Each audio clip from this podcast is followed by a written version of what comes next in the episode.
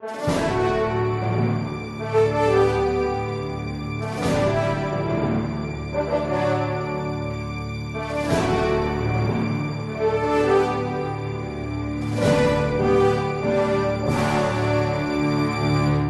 Resposta Católica de hoje, nós gostaríamos de responder a pergunta se uma oração que é feita com distração tem algum valor. Bom, a pergunta ela é necessária, porque se nós lermos Santa Teresa d'Ávila num livro que ela escreveu já no fim da vida chamado Castelo Interior, também apelidado de As Sete Moradas, nós iremos ver que logo no início, nas primeiras moradas, no primeiro capítulo, ela faz um juízo muito severo com relação a essa realidade das distrações. Veja só o que ela diz. Não chamo oração aquilo em que não se percebe com quem se fala e o que se pede. Não se trata de oração. Veja, o juízo é bastante severo, ou seja, ela nem sequer considera isso oração. Se você está distraído, pode esquecer, não está nem rezando.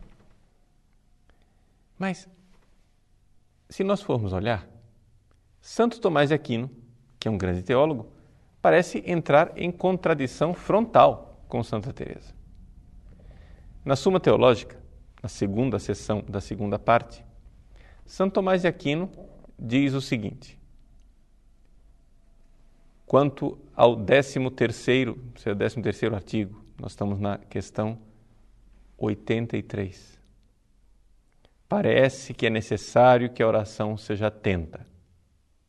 E aí ele vai refutar isso e vai dizer: não, não é necessário que a oração seja atenta. E diz, argumentando. Veja o que ele diz. Os santos, às vezes, também distraíam-se na oração, no que atesta o salmista, e ele cita o Salmo 39, versículo 13. O meu coração me abandonou. Cor meum derelinquit me. Então, vejam, Santo Tomás parece estar completamente em desacordo com Santa Teresa. Ele constata um fato: santos se distraíram na oração. E então, qual dos dois tem razão? A resposta é os dois. E o próprio Santo Tomás resolve o problema. Porque existem, na realidade, três níveis nos quais nós podemos investigar a oração. Veja, qual é a pergunta que nós fizemos inicialmente? Se a oração feita com distração tem algum valor. Então vamos ver qual é o tipo de valoração, o tipo de valor que tem a oração. A oração, ela pode agir em três aspectos. Primeira coisa, quando eu faço a oração, porque a oração é um ato de amor, isso significa um mérito. Entendeu? Eu amei a Deus rezando. Então a oração tem um valor meritório. Em segundo lugar, eu posso analisar a oração e ver o valor que ela tem de intercessão, de alcançar graças diante de Deus. Ou seja, eu quando rezo, estou pedindo coisas. Então ela tem um outro valor, um valor chamado impetratório, ou seja, o valor de pedir as coisas para Deus.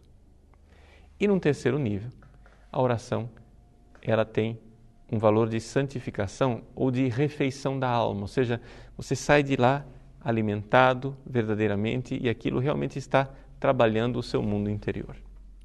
Pois bem, Santo Tomás diz o seguinte: que nos dois primeiros níveis pode haver alguma distração e a oração, mesmo assim, ainda terá algum valor. É no terceiro nível, no nível da refeição da alma, que é necessário que a pessoa esteja realmente atenta. Então, nesse sentido, Santo Tomás e Santa Teresa estão em pleno acordo. Por quê? Porque é exatamente da refeição da alma que está falando Santa Teresa. Santa Teresa, no castelo interior, está falando de como é que eu faço para entrar cada vez mais nas moradas da minha alma para ir me alimentando e ir crescendo espiritualmente. É esse crescimento espiritual que é o tema de Santa Teresa. Ela diz aqui a oração é totalmente necessária e Santo Tomás de Aquino está de acordo.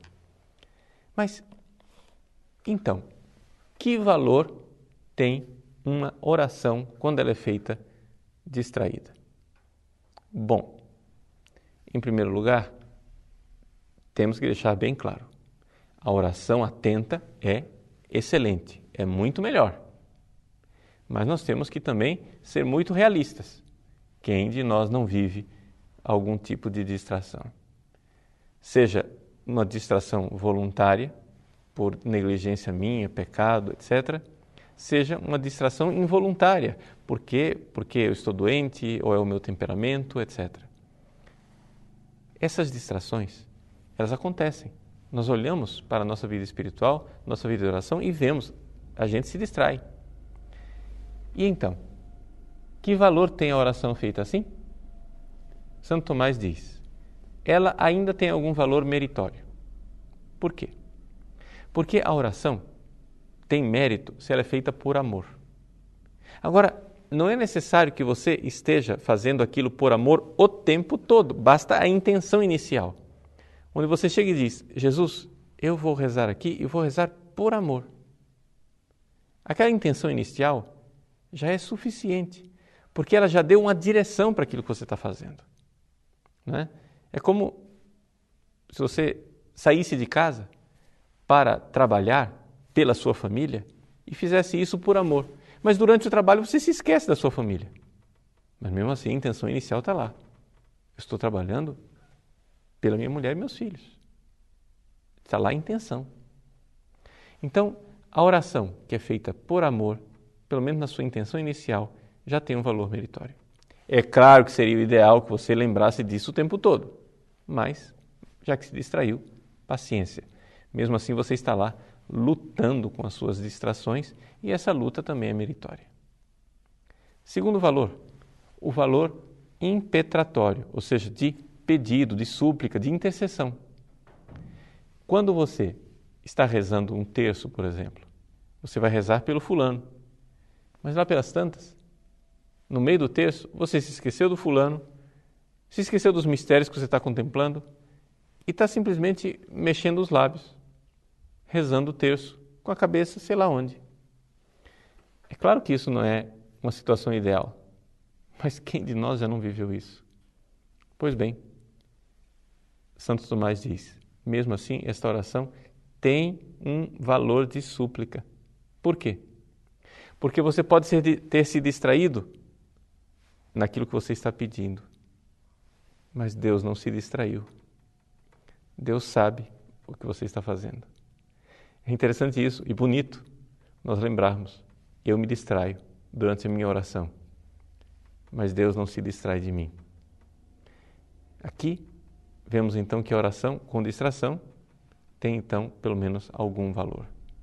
Infelizmente, a oração distraída não faz aquele crescimento na vida mística que nós gostaríamos de almejar, passando de morada em morada no castelo interior. É necessário a gente combater a distração, se concentrar cada vez mais para que haja uma verdadeira refeição espiritual. Mas isso, isto já é uma outra resposta católica que nós vamos fazer num outro dia. Ou seja, como é que nós podemos lutar contra as distrações. Deus abençoe você. Continue rezando. Mesmo distraído, lute. Lute para colocar sua atenção em Deus e no seu amor.